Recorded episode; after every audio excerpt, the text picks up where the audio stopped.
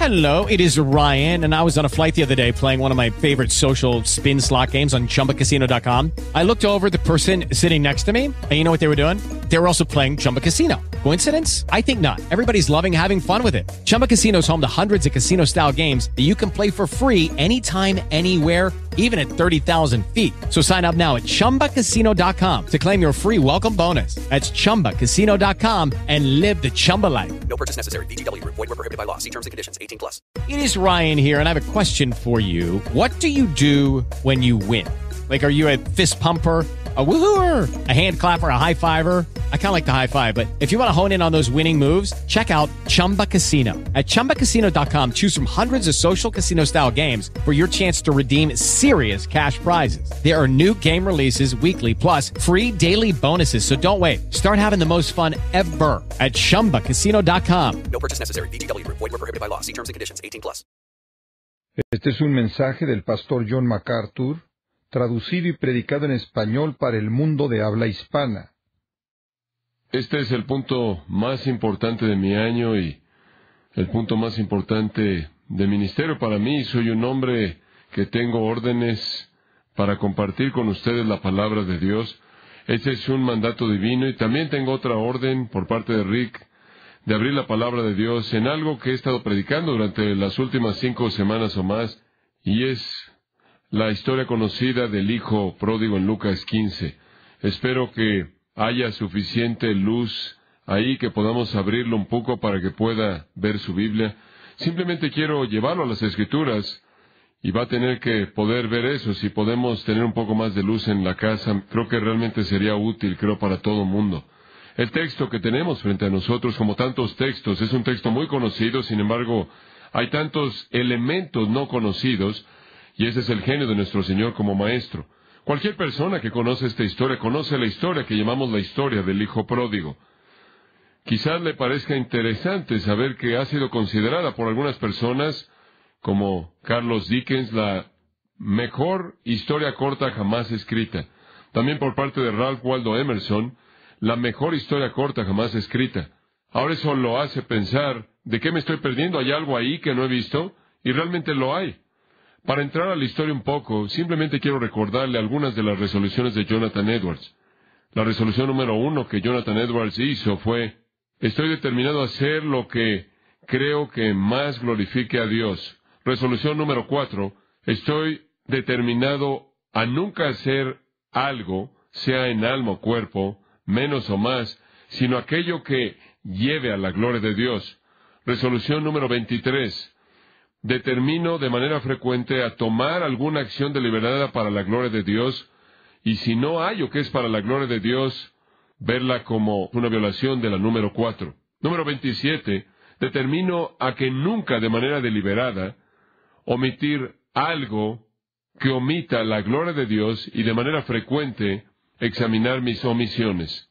Yo creo que conocemos a Jonathan Edwards lo suficiente como para saber que estaba consumido con la gloria de Dios, y Edwards también entendió que el gozo de Dios está conectado con la gloria de Dios. Dios se regocija cuando Él es glorificado. Él valora de manera infinita, dice Edwards, su propia gloria, y encuentra gozo infinito en esa gloria. Pensamientos sorprendentes. Edwards también entendió que el gozo de Dios es mayor cuando su gloria es mayor. Y en la historia humana, esto es en la obra de la salvación de pecadores. Dios se ha, escribe Edwards, se ha glorificado grandemente a sí mismo en la obra de la creación y la providencia. Todas sus obras lo alaban y su gloria brilla a partir de todas ellas. Pero así como algunas estrellas difieren de otras en gloria, así también la gloria de Dios brilla con mayor brillo en algunas de sus obras más que en otras. Y entre todas estas, la obra de la redención es como el sol en su fuerza. La gloria del autor es abundantemente más resplandeciente en esta obra de la redención. Y la gloria de Dios es mayor en la redención y por lo tanto el gozo de Dios es mayor en la redención. Además, Edwards dice, Cristo ha hecho cosas más grandes que crear al mundo. ¿Qué cosa más grande? Obtener a su novia y el gozo de casarse con ella. Edwards dice que el fin singular en la redención es su propia felicidad y gozo. Y podría añadir, entre más pecador ha sido el pecador, más gozoso está Dios en su salvación. Vivir su vida para la gloria de Dios y el gozo de Dios. Para vivir su vida para la gloria de Dios y el gozo de Dios, usted debe estar involucrado en la obra de redención. En esto realmente consiste esta historia. Veámosla. Un poco de trasfondo. Versículo 35 del capítulo 14. Jesús dice al final, el que tiene oídos para oír, oiga. Este es un llamado por parte de nuestro Señor a aquellos que están dispuestos a escuchar su mensaje, su mensaje de salvación del reino. Y simplemente quien estaba escuchando, capítulo 15, versículo 1, se acercaban a Jesús todos los publicanos y pecadores para oírle. Eran los rechazados, era la escoria, quienes escuchaban, creyendo, de manera penitente y salvadora. Y realmente estas son dos categorías que son usadas en cierta manera en términos generales para describir a lo peor de lo peor. Los publicanos, los recaudadores de impuestos, eran las personas más bajas socialmente, religiosamente en la vida de Israel. ¿Por qué? Porque Roma ocupó Israel y Roma vendía franquicias de impuestos.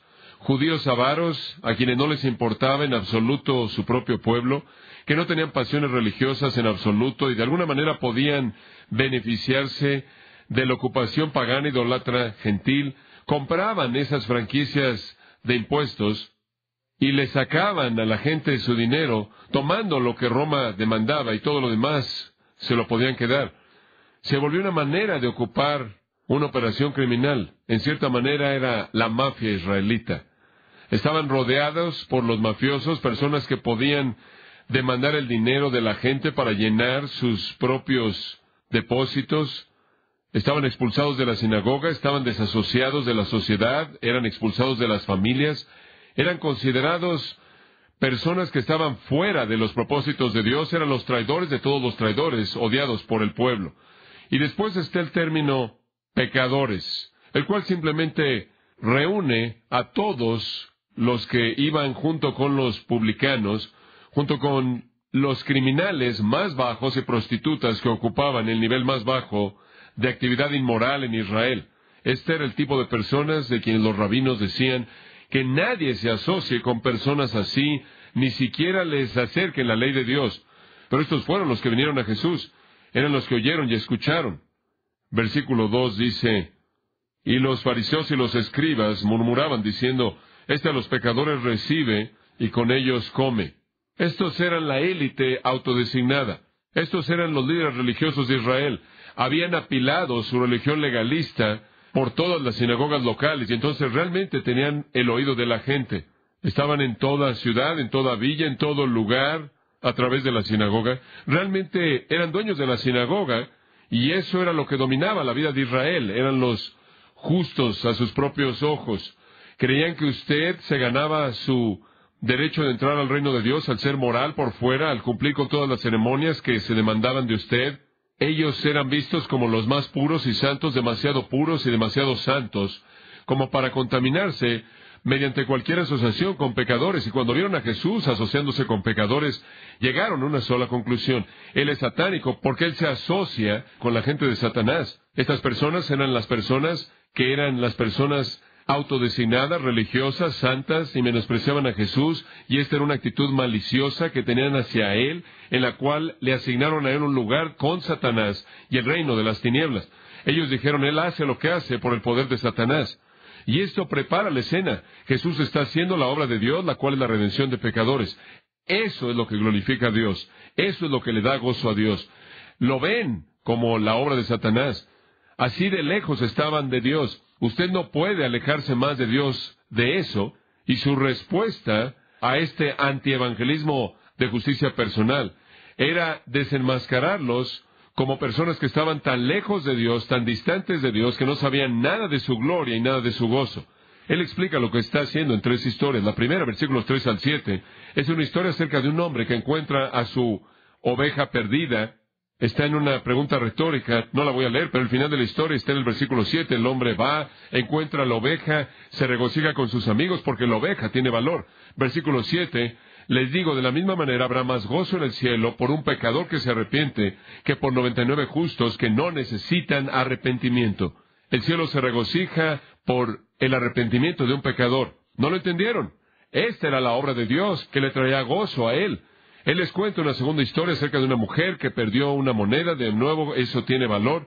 Ella encuentra la moneda, llama a sus amigas, regocíjense conmigo, versículo 9, encontré la moneda, la aplicación versículo 10. De la misma manera os digo, hay gozo en la presencia de los ángeles de Dios por un pecador que se arrepiente.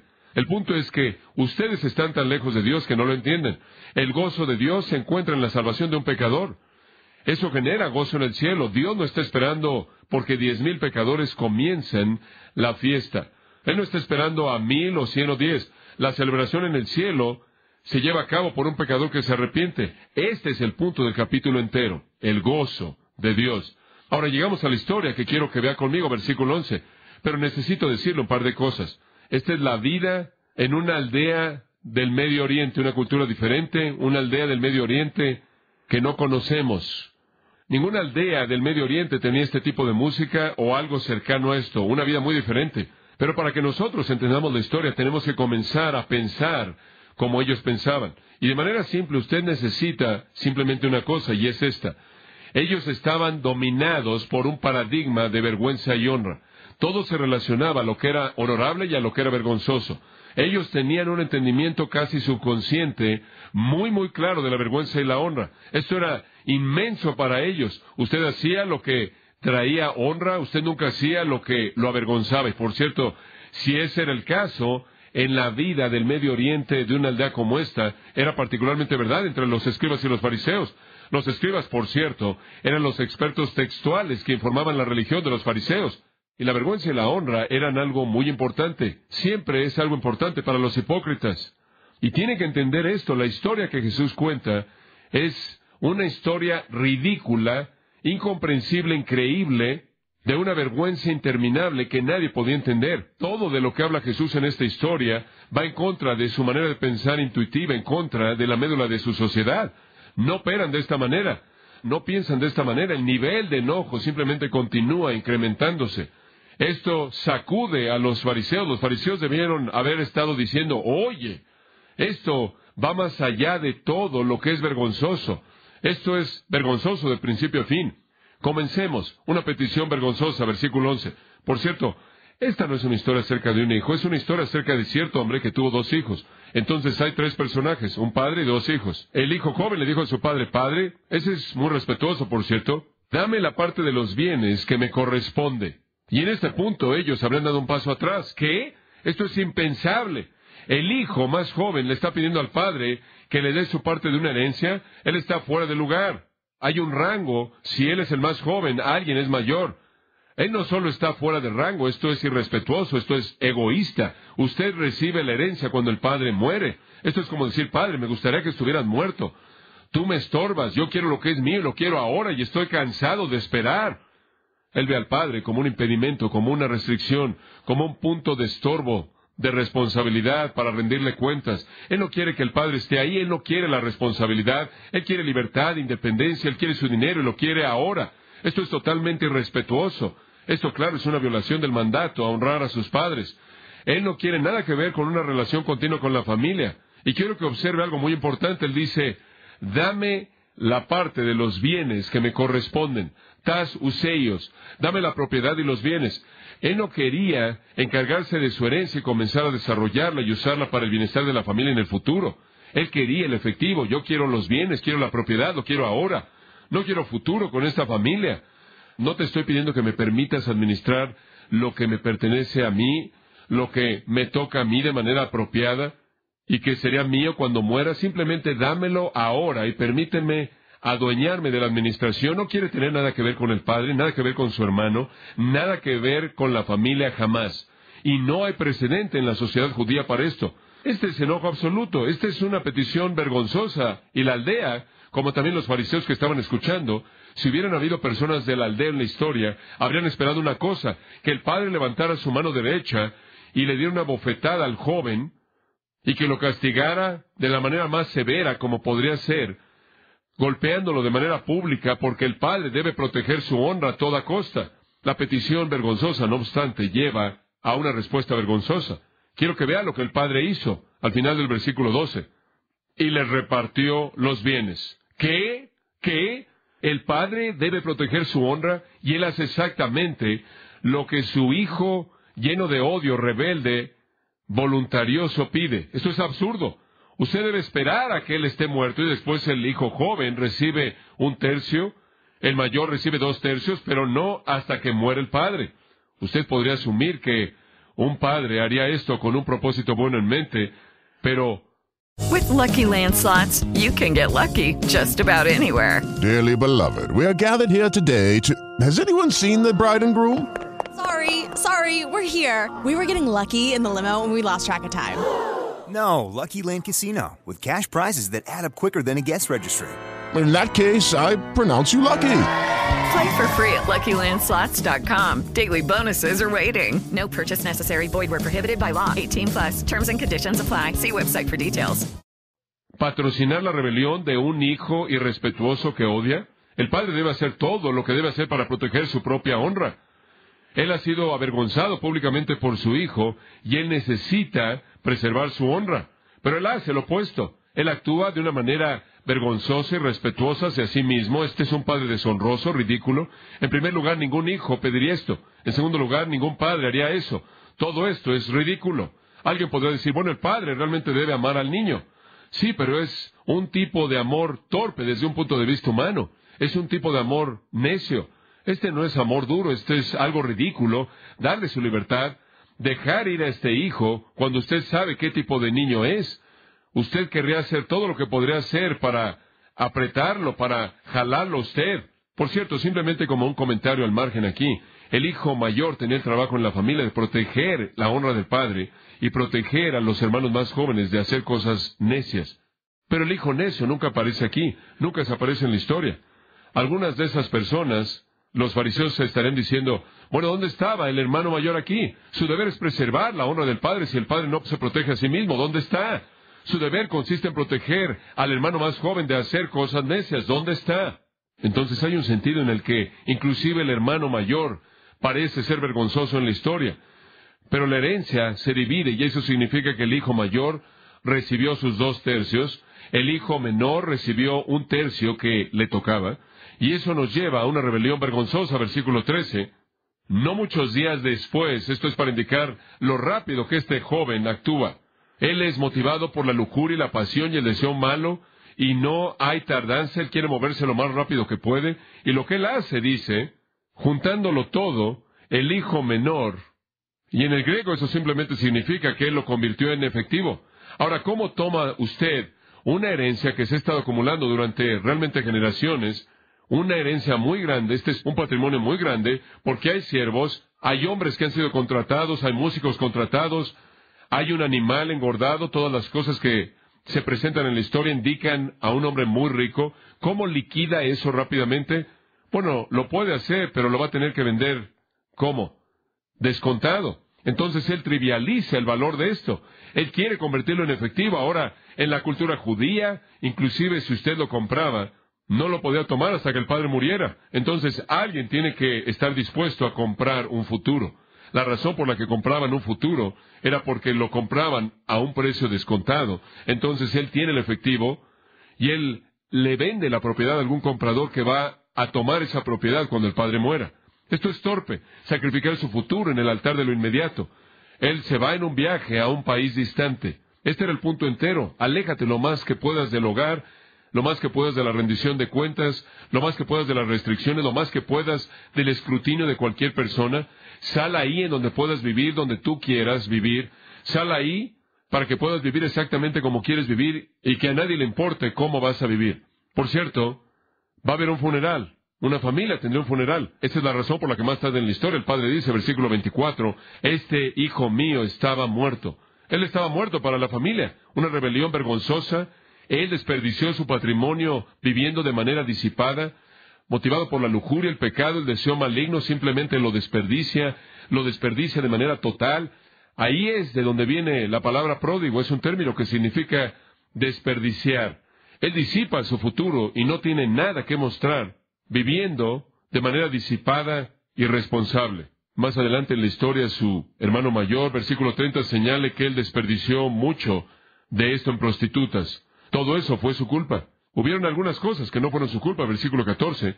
Cuando él se había gastado todo, un hambre severa ocurrió en ese país y él comenzó a estar en necesidad. No fue su culpa, pero así es la vida. ¿Y qué sucede en una hambruna? Usted puede leer algunas cosas fascinantes acerca de hambres en la historia antigua. La gente come basura, se comen sus sandalias, se comen animales de la calle. Durante tiempos de hambre en Israel, cuando estuvieron bajo sitio, el pueblo judío inclusive se comió a los bebés que habían nacido. Esta es la vida en el fondo. Y él se vuelve un mendigo, versículo 15. Él fue y se acercó, una palabra interesante griega aquí, colao, quiere decir pegarse. Esto es lo que los mendigos hacen. Si usted ha estado en países de tercer mundo, hombre, es difícil deshacerse de los mendigos. Se pegan a sus manos en sus bolsillos, jalan su ropa, particularmente los pequeños, y entonces él hace esto, él se pega, él encuentra algún ciudadano en un país lejano, lo cual supondría que este es un país gentil, y él se pega a este ciudadano y el hombre no se puede deshacer de él. Entonces finalmente lo mandó al campo para alimentar a los cerdos. Realmente no fue un contrato legítimo, me imagino que él pensó que lo fue, pero no lo fue. Simplemente fue una manera de deshacerse de este mendigo incansable, imparable. Ahora usted puede entender el enojo, la vergüenza de acercarse al Padre de esta manera, la vergüenza del Padre al patrocinar la rebelión, la vergüenza de vender el patrimonio de una manera baratada, la vergüenza de convertirlo en efectivo, de patrocinar su estilo de vida inmoral, vulgar, la vergüenza de volverse un mendigo que se pega a un gentil y ahora ser enviado a alimentar a cerdos. Y sabe una cosa, ellos simplemente están viendo hacia arriba y diciendo, nadie va a hacer eso, ningún buen niño judío va a hacer eso. ¿Estás bromeando? Y esto empeora. Versículo 16. Él está ahí, supuestamente alimentando a los cerdos, y adivine qué. Él anhela llenar su estómago con lo que comen los cerdos porque nadie le estaba dando nada a él. Él salió ahí pensando que quizás tenía un trabajo, nadie le dio nada y ahora para sobrevivir tiene que alimentar a los cerdos con lo que los cerdos comen. Digo, esto es absurdo. Digo, usted va de la riqueza a tratar de meter su rostro entre los cerdos y tratar de comer con los cerdos en un lugar gentil. Digo, la vergüenza va más allá de la comprensión. Inclusive, él se está muriendo de hambre. Versículo 17 dice, voy a morir de hambre. Él no lo puede hacer. Él no puede ganarle a los cerdos en lo que los cerdos comen. ¿Qué es esto? ¿De qué está hablando Jesús aquí? Bueno, esto es desesperación. Este es el pecador, pobre, privado de todo, hambriento, sin esperanza, en una vida disipada, muriendo. Esto es desesperación. ¿Y la lección? El pecado es rebelión en contra de Dios, y Dios le dará a usted la libertad de escoger su pecado. Usted lo puede escoger. Él le va a dar libertad de tomar su pecado lo más lejos que usted escoja, llevarlo en la dirección que usted quiera. Aquí está la rebelión de uno que no tenía relación con el que le dio vida, ninguna relación con el que le dio vida, ninguna relación con el que tenía todas las riquezas que él jamás pudo haber necesitado en toda su vida, ninguna relación con el que le habría dado un futuro como también un presente. Así es con el pecado, es un menosprecio hacia la persona de Dios, el gobierno de Dios, la autoridad de Dios, la voluntad de Dios, la bondad de Dios, los recursos de Dios. El pecado es un deseo de correr, de huir de Dios para evitar toda responsabilidad y rendición de cuentas hacia Dios. Es negarle a Dios cualquier lugar en su vida es deshonrar a Dios, es tomar todos los regalos amorosos que están disponibles y desperdiciarlos y alejarse de Dios lo más que puede usted, es desperdiciar su vida en una disipación egoísta, en lujuria sin refreno, dándole la espalda a toda la bondad de Dios, es maldad imparable, es satisfacción egoísta que lo lleva al borde de la muerte, el pecado busca satisfacción afuera, y lejos de Dios y nunca la encuentra, y deja al pecador exhausto, vacío, hambriento, sin esperanza. El retrato es extremo, sin duda alguna. No todo mundo es tan malo, pero la pregunta es, ¿cómo es que el Padre va a enfrentar con alguien que es así de malo? Jesús realmente ha inventado al pecador definitivo, al pecador consumado. Este es el peor nivel al que usted puede llegar de maldad. falta de respeto al Padre, falta de respeto a la comunidad, disipación de su propio cuerpo, inmoralidad al máximo nivel, violando todas sus conformidades, normas culturales, buscando un lugar menospreciado y apegándose a personas menospreciadas. Este es el foso. Esta no es la fila para esperar la muerte. Este es el fondo. Este es el pecador definitivo. Y no todo pecador es tan malo, pero es muy importante entender cómo es que este padre va a enfrentar a alguien así. Y la vergüenza no se ha acabado. Un arrepentimiento vergonzoso sigue, versículo 17.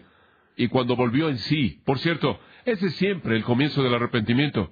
Cuando usted comienza a evaluar su verdadera condición. Él dijo, ¿cuántos jornaleros en casa de mi padre tienen abundancia de pan? Y yo aquí perezco de hambre. Una pequeña nota aquí que muestra que Jesús habla con una economía de palabras que siempre me asombra. Él dice, abundancia. Wow. Permítame hablarle de un jornalero. La estructura social, claro que usted tenía los que eran dueños de tierras, la gente con el dinero, y después tenía los granjeros que rentaban los pequeños terrenos de la tierra y trabajaban la tierra, y tenía a los pequeños dueños de tiendas que quizás tenían su propio negocio aquí y allá, y pequeños artesanos que hacían ciertas cosas. Después tenía usted a los siervos. Los siervos eran una categoría de personas que básicamente eran parte de la familia. Eran contratados, usted les proveía casa, los alimentaba y servían y realmente eran parte de la familia. Después tenía usted los que son llamados aquí los mixtos, jornaleros, hombres contratados. Eran los que trabajaban por día. Estaban ahí, simplemente estaban ahí esperando que alguien los contratara, como la parábola en donde Jesús, usted sabe, habla del hombre que tenía una cosecha y fue a la ciudad buscando personas a las seis de la mañana y a las nueve de la mañana y a las doce y después a las tres tratando de encontrar a personas que pudieran venir y trabajar durante el día. Allá atrás en Levítico dice que cuando usted contrata a un jornalero, le tiene que pagar al final del día. No puede retener su sueldo a lo largo de la noche, porque él dice, él espera eso. Él tiene que alimentar a su familia. Él trabaja un día a la vez. Estas son personas que están en el nivel bajo de la escala. La mayoría de ellos hacían trabajos muy sencillos, aunque algunos de ellos eran artesanos de cierto nivel. Pero hay algo acerca del Padre aquí que es realmente interesante. Él dice, ¿cuántos jornaleros en casa de mi Padre tienen abundancia de pan? ¿Y sabe lo que eso le dice usted acerca de este hombre? Porque los jornaleros apenas tenían lo suficiente para vivir al día. Estaban un poco arriba de los que no tenían nada. Y él está diciendo, mi padre les da a la gente que están en el nivel más bajo de la jerarquía económica más de lo que necesitan. ¿Qué le dice eso acerca del Padre? Que Él es misericordioso, que Él es generoso, que Él es bueno. Y ahí es donde Él comienza a reconocer, a darse cuenta de la bondad de su Padre. Él es bueno, Él da más de lo que es suficiente y estoy aquí yo muriendo de hambre. Y Él comienza a confiar en la bondad de su Padre y confiar en la misericordia y compasión y amor de su Padre, de lo cual Él se burló una vez, pero ahora Él recuerda que era característico de su Padre. Versículo 18, me levantaré, iré a mi Padre y le diré, voy a confiar en la misericordia de mi Padre, voy a confiar en la bondad y compasión de mi Padre, evidenciado en la manera en la que Él trata a las personas más bajas, y puedo regresar y esperar que de alguna manera Él me reciba.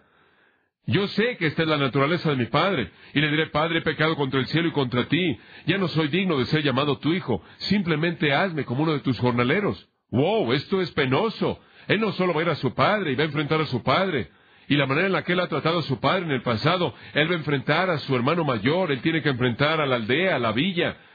El padre ha sido avergonzado, pero también el hijo, y él va a ser objeto de la burla y el ridículo y el menosprecio de la aldea, porque se demandaba que él diera esto. Eso era parte del castigo cultural para este tipo de conducta. El sostener en alto la honra del padre y de la aldea, de la villa. No solo eso, él está esperando años de trabajo duro. ¿Cómo es que usted va a volverse a ganar un tercio de este patrimonio enorme como un jornalero? Recibiendo una paga tan baja va a demandar años y años y años y años, y solo después de que todo haya sido recuperado, la restitución está completa y entonces habrá esperanza de reconciliación. Él sabe que sus pecados son grandes, versículo 18. He pecado, literalmente en el griego, en el cielo. Es otra manera de decir lo que el Antiguo Testamento dice. Mis pecados están tan altos como el cielo. Aquí no se retiene nada, él sabe lo que él se ha convertido, él no pide privilegios en su mente, no hay derechos, él ha perdido todo, él no puede pedir nada, él no pide estar en la casa del Padre, él no pide ser un miembro de la familia, él no pide ser un siervo en la casa del Padre en absoluto.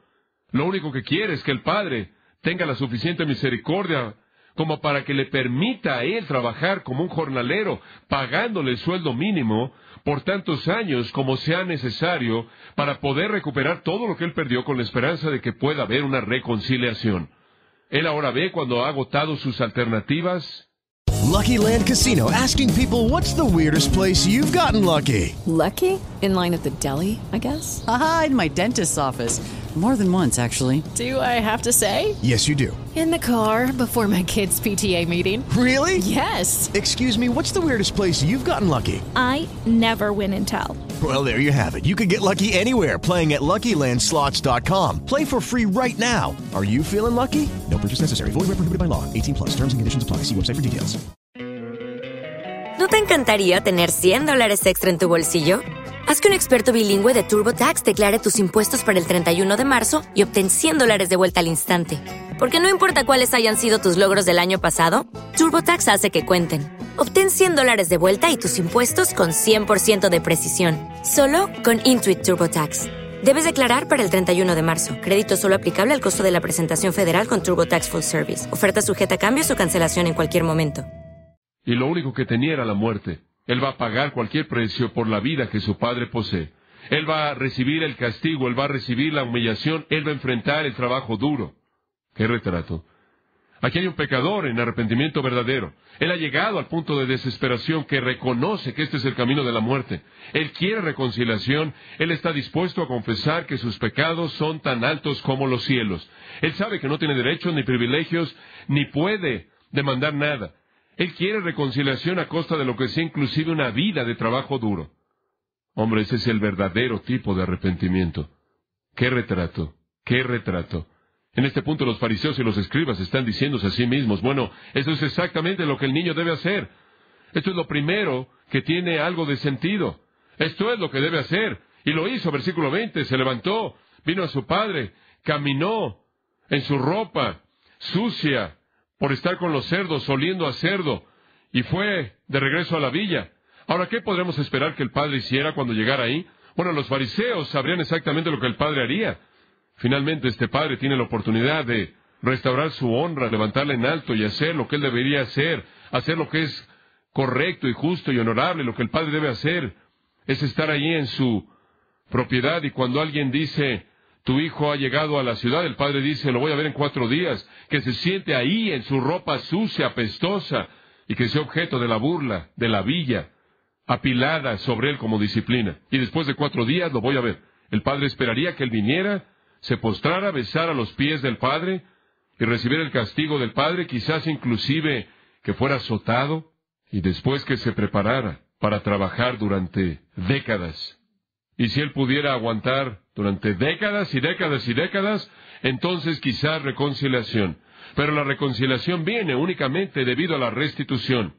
Así decían los rabinos. No hay reconciliación sin restitución.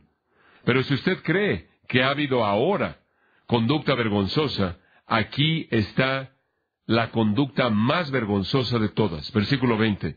Una reconciliación vergonzosa. Y cuando aún estaba lejos, todavía estaba fuera de la villa. Quizás había una puerta, quizás había una especie de lugar definido en donde estaban los primeros edificios. Todavía estaba lejos. Lo vio su padre. Ahora estamos bien hasta aquí y ahora todo esto se vuelve ridículo. Y fue movido a misericordia y corrió y se echó sobre su cuello y le besó. Oye, ¿estás bromeando? ¡Qué necio es este padre! Su padre es más necio que su hijo. Hay tanto aquí. Todavía está lejos. Eso debe significar que el padre está viendo. Supongo que podemos suponer que esto era algo regular para él. Buscar a ese hijo. ¿Lo vio? El padre era el buscador. Fue movido a misericordia. Y esos fariseos están diciendo, tan débil es este hombre no puede ni siquiera responder de una manera justa, honorable, y él después hizo lo impensable. Él corrió. los hombres nobles del Medio Oriente no corren. No es simplemente algo que usted no hace porque físicamente no lo puede hacer.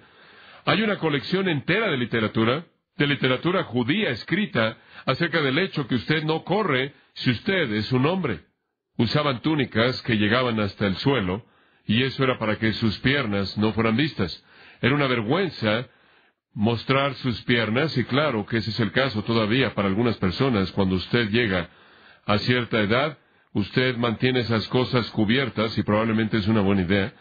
Pero el meollo en esa cultura es que si usted corría tenía que jalarlo y mostrar sus piernas, era algo vergonzoso. De hecho, la literatura dice que inclusive cuando un sacerdote, cuando él está ofreciendo sacrificio, no puede levantar su túnica del suelo para evitar que se manche de sangre.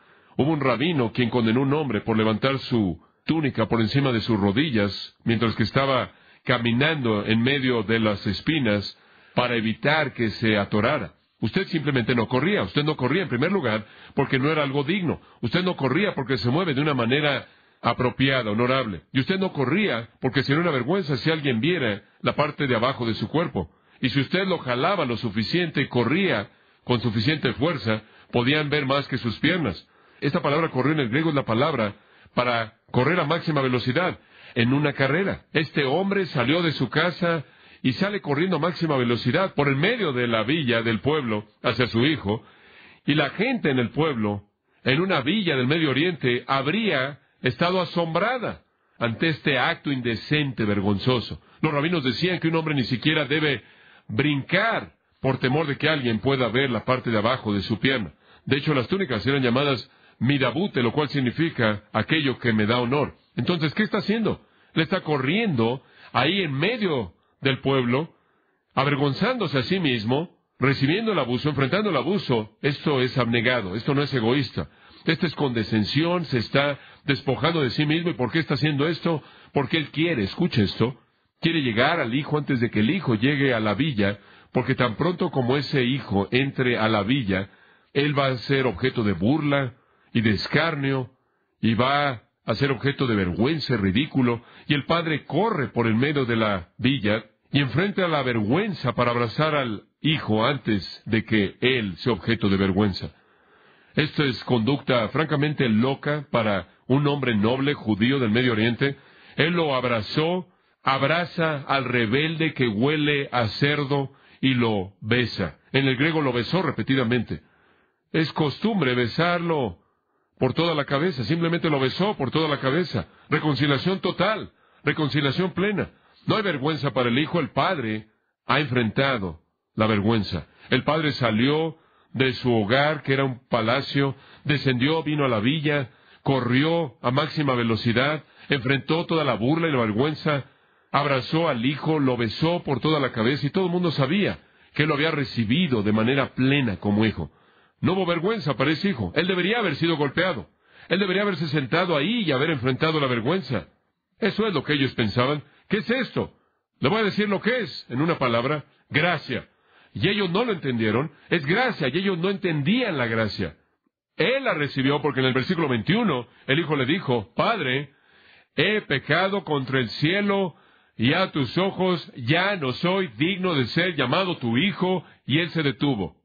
¿Qué es lo que dejó fuera de su discurso? Regresa al versículo 19. ¿Cuál es su última línea en el versículo 19? Hazme como uno de tus jornaleros. Pero no dice eso. Él planeaba decirlo, pero no lo dice porque no necesita decirlo, porque no tiene que volverse a ganar el amor del Padre. Él no necesita ganarse la reconciliación, Él recibe gracia. Él deja fuera la parte del jornalero.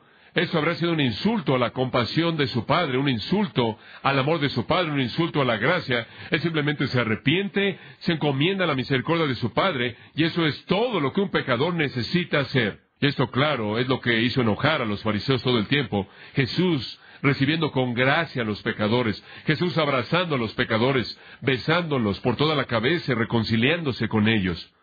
Este joven recibe reconciliación, restauración, perdón, el estatus de ser hijo y todo lo que hace es confiar en su Padre y arrepentirse de su pecado. Él no tiene plan para restituir, no hay obras, esto es gracia. El regalo de un Padre amoroso, misericordioso y compasivo. Entonces, ¿qué aprendemos del Padre? El Padre realmente es Dios en Cristo, descendiendo del cielo al polvo de nuestros pueblos para buscar y salvar al pecador perdido que viene a Él. Dios inicia, Él es el buscador. Él ve al pecador antes de que el pecador lo ve a Él. Él encuentra al pecador antes de que el pecador lo encuentre a Él. Y Él corre lo más rápido que puede y enfrenta la vergüenza. Su amor es abundante, su gracia pura es ilimitada. Y aquí vemos el punto. Dios encuentra su gozo en la salvación de un pecador perdido, a quien Él corre por abrazar, para besarlo y restaurarlo. Tenemos muchas perspectivas de Dios.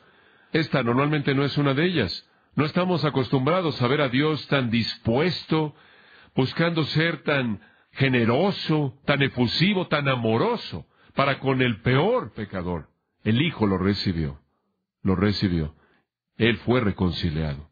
Una reconciliación vergonzosa, no obstante, en la mente de los fariseos, vergonzosa. Un padre simplemente está violando la justicia, el honor, lo que es justo. Y claro, los judíos nunca han entendido la condescensión del sufrimiento de Dios por el amor de los pecadores. Bueno, una reconciliación vergonzosa es seguida por un gozo vergonzoso. Observa el versículo 22. Esto realmente es algo. El padre le dijo a sus esclavos, rápido. Me encanta. Taco en el griego, rápidamente la salvación es algo instantáneo, ¿no es cierto? No es un largo proceso de restauración por obras y una ceremonia. Es algo instantáneo. Rápidamente, en este momento, todos los privilegios. Denle la mejor túnica. En una familia rica como esta, habría habido una túnica, por cierto, la túnica del Padre, y era usada para el máximo nivel de ocasiones de gran grandeza e importancia. Consigan la túnica, consigan la mejor túnica. Esta habría sido una túnica hermosa, bordada, la mejor que tenía la familia, usada por el Padre, una especie de herencia. Consigan esa túnica, él dice rápidamente, que no pase tiempo y vístanlo con ella. Él no le dice a este joven ahora, ve y límpiate. Lo trata como si fuera un príncipe, lo trata como si fuera un rey, llama a todos los siervos y les dice, cuiden de él, límpienlo, vístanlo. Él simplemente va a quedarse de pie mientras que ustedes le hacen esto. Él simplemente lo va a hacer objeto de su generosidad. Vístanlo de la túnica. ¿Qué es eso? Es la túnica de dignidad. Él compartía la dignidad plena del Padre, la majestad plena del Padre. Coloquen un anillo en su dedo. Los anillos no simplemente eran para que se vieran bien, eran usados para colocar un sello en la cera suave, colocando el símbolo de la familia en documentos oficiales. Esta es autoridad, actuar en nombre del Padre. Él puede firmar la voluntad del Padre en cualquier documento. Es como recibir las llaves del reino. Pónganle calzado. Los esclavos y los jornaleros y los pobres no usaban calzado. El calzado era para las personas que tenían responsabilidad. Denle dignidad, denle autoridad, denle responsabilidad. Él tiene mi dignidad, Él tiene mi autoridad y Él comparte mi responsabilidad. Esto señala que Él está en un estatus de hijo total. Hombre, cómo la gracia triunfa sobre el pecado, cómo la gracia triunfa sobre el pecado. Él nos da gracia cuando venimos con la dignidad plena de Dios, conforme somos vestidos con su propia justicia la autoridad plena de Dios para actuar en representación de Él, coherente con su revelación y responsabilidad para cumplir con su obra, en su nombre, en el poder de su Espíritu. Y una vez que el Hijo había recibido todas estas cosas de manera abundante, el versículo 23 dice, y traigan el becerro gordo. La gente rica tenía un becerro que guardaban normalmente para el matrimonio del hijo mayor, pero usted lo usaba para la mejor ocasión y la más grande. Mátenlo. Eso habría sido una operación en sí misma, habría tomado algo de tiempo y por cierto, no lo fileteaban, lo colocaban en una espada enorme, he estado en algunas cosas como esas y así es como lo hacen, lo cortaban en pedazos y todo lo demás lo cocinaban en sus hornos, en sus hornos de pan. Maten al becerro engordado y comámoslo y regocijémonos. Vamos a tener una fiesta. Ahora regresa al versículo 7. Hay más gozo en el cielo por un pecador que se arrepiente que por 99 personas justas que no necesitan arrepentimiento. Versículo 10. Gozo en la presencia de los ángeles de Dios por un pecador que se arrepiente. Esto es lo que hay en esta historia. La celebración comienza. Ahora simplemente quiero señalar una cosa. No tenemos tiempo para desarrollarlo todo, pero la celebración es dirigida al Padre. No está dirigida al Hijo. El Hijo recibió la túnica y el anillo y el calzado. Pero la fiesta es una fiesta en honor de un Padre tan lleno de gracia comamos todos. Ahora un becerro podía alimentar desde cien a doscientas personas. No comían mucha carne, no comían carne diariamente, la carne era para ocasiones especiales, y esto podría ser para alimentar a cien a doscientas personas para disfrutar de esto. Lo van a hacer, versículo 24, porque este hijo mío estaba muerto. Podremos hablar de eso. Dios sabe quiénes son sus hijos, y en su providencia y soberanía maravillosas, Él tiene sus tiempos en los que los resucita de la muerte a la vida. Este hijo mío estaba muerto, ya ha vuelto a vivir. Él estaba perdido, ya ha sido hallado, y comenzaron a regocijarse. Comenzaron porque la fiesta nunca terminará. La celebración por la redención de todo pecador continuará para siempre. Y el objeto de la celebración será Dios. Dios, Dios, Dios, el Dios Salvador. Bueno, esto es otra cosa que causa enojo a los fariseos y saduceos que están escuchando. Todo esto ahora va más allá de lo ridículo. Se está volviendo irritante. Se está volviendo algo que agita. Esto es como uñas que están ahí en un pizarrón. Esto es simplemente demasiado contrario a lo que se acostumbra y es vergonzoso. El padre ahora está actuando de manera torpe, está dándole todo esto al hijo y después tiene una celebración como si si hubiera ganado algo de honra. Ningún personaje como este ha existido en su mundo. No había ningún hijo así, no había ningún padre que haría esto. ¿No habían hijos como estos y padres como estos? Y aquí los está desenmascarando. Ellos no conocían a Dios. Bueno, llegamos a una conclusión sorprendente, una reacción vergonzosa. Versículo 25. Vamos a cubrir esto en tan solo unos cuantos minutos. Su hijo mayor estaba en el campo y cuando llegó y se acercó a la casa, por cierto, ¿no pensaría usted que el hijo mayor supuestamente debería planear todas estas celebraciones grandes? Era su responsabilidad. Su padre nunca ni siquiera le consultó. No le contó nada, no le mandó un mensajero. ¿Por qué? Porque él sabía que no tenía relación tampoco con él. Él también odiaba a su padre. Él estaba también distanciado de su padre. Él simplemente estuvo ahí, se quedó en la casa, pero no tenía relación alguna con su padre. Y esa es la razón por la que él no defendió la honra de su padre al principio, y él no trató de proteger a su hermano de hacer algo tan torpe como lo que quería hacer. Este hombre no tuvo ninguna función en nada, porque aunque él estaba en la casa, él no tenía relación con el padre. El padre sabía que no se preocupaba por su hermano y él sabía que no se interesaba en su propio gozo.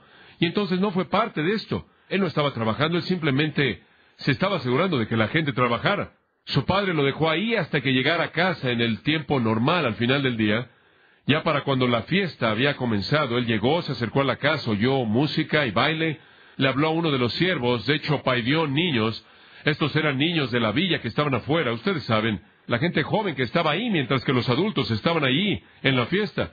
Él se acerca a uno de los niños jóvenes, él comienza a preguntarle qué podrían ser estas cosas. Él está totalmente en la oscuridad. Él no entiende. Él no tiene parte en toda esta escena redentora. Y este niño en el versículo 27 dice, tu hermano ha venido. Tu padre ha matado al becerro engordado por haberle recibido bueno y sano. Esa pequeña frase, bueno y sano, entero, de hecho está conectado con shalom. Lo ha recibido shalom. Él está en paz con su Padre. Reconciliación total. Ahora usted podrá pensar, wow, y él va a celebrar. Oh, no. Versículo 28. Entonces se enojó. Hmm. Adivine qué. Los fariseos y los escribas acaban de aparecer en la historia. Este hombre son ellos. Este es ellos. Acaban de aparecer en la historia. Estaban enojados porque Dios en Cristo estaba abrazando a pecadores. Esto era lo que les molestaba. Y están en la historia. Por cierto, se hace referencia a ellos como los 99 que no necesitaban arrepentimiento. Nunca se vieron a sí mismos como pecadores. Se enojaron y no estaban dispuestos a entrar. Yo no voy a ser parte de nada que sea vergonzoso. El padre es vergonzoso, el hijo es vergonzoso, la gente de la villa que está celebrando es vergonzosa. Este no es un momento para honrar al padre. El padre es un necio. Usted no le da honra a un hombre que es un necio. Reacción vergonzosa. No, él había estado en la casa. Él no tenía relación alguna con su padre. Él está tan perdido como su hermano. Los fariseos y los escribas estaban tan perdidos como los publicanos y los pecadores. Nada más que era un tipo de condición de perdición diferente. Algunos están perdidos en el país lejano. Algunos están perdidos cerca de Dios, cerca de la iglesia. Y sabe una cosa, si la verdad fuera conocida, los legalistas, la gente religiosa superficial, tienen celos de los pródigos porque por dentro tienen las mismas lujurias, los mismos deseos pecaminosos, pero nunca son satisfechos. Tienen el mismo anhelo de pecado e iniquidad, y tienen celos, y tienen envidia de aquellos que dan rienda suelta al máximo nivel y no les importa lo que la gente piensa. Lo hacen porque su enfoque para tener las cosas es conformarse externamente y entonces están en la historia.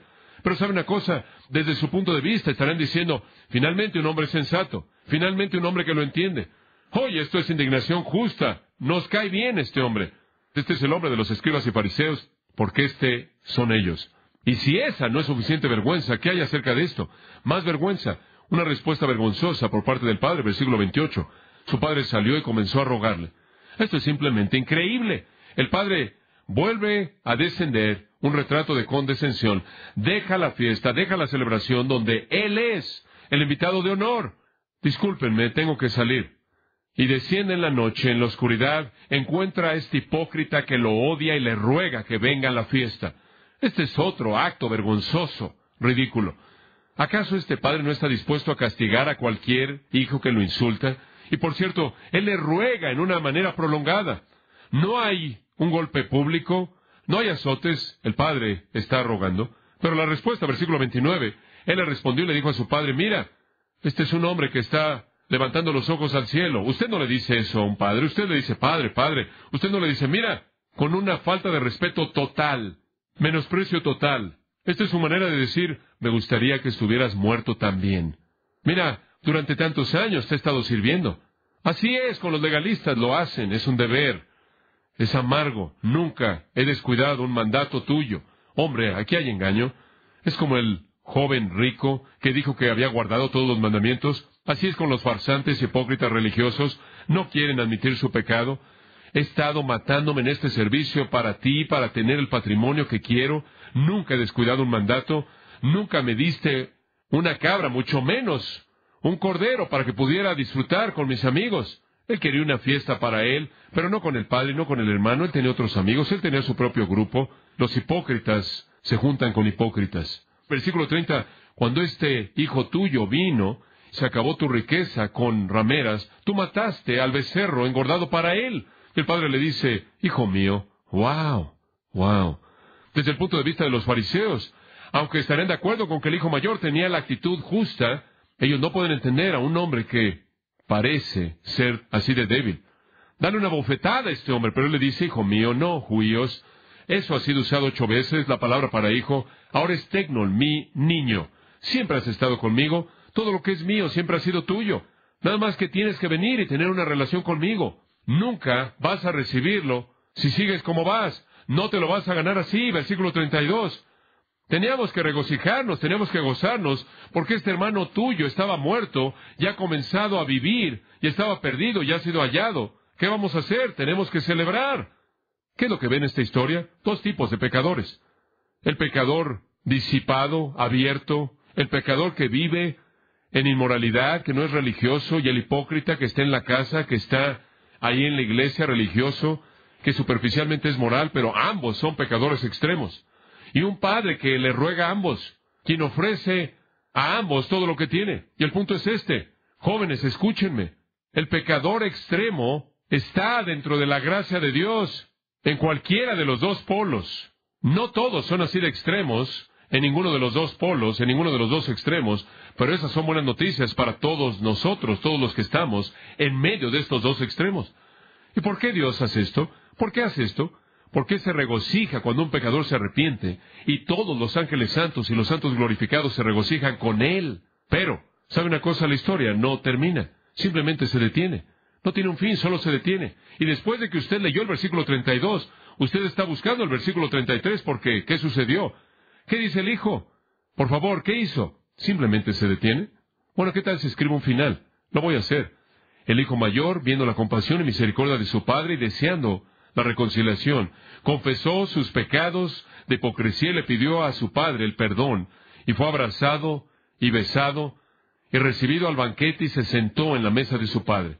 Me gusta ese final, me gusta ese final, pero no puedo escribir el final. El final ya ha sido escrito.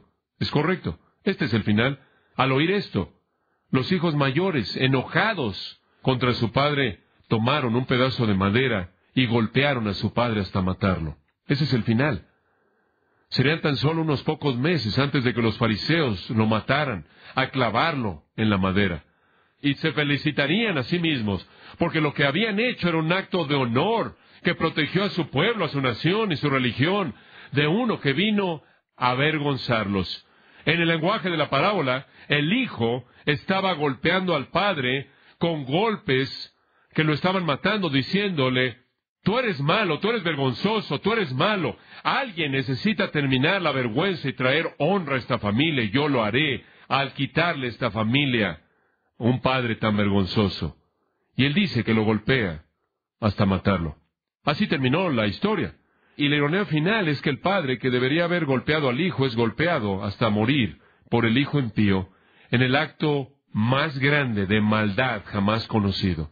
Y ellos pensaban que eran justos y no entendían el amor, la misericordia y la gracia. Sin embargo, Dios, el Padre, Salvador, lleno de gracia en Cristo, usa ese homicidio como el medio mediante el cual Él compra nuestra salvación.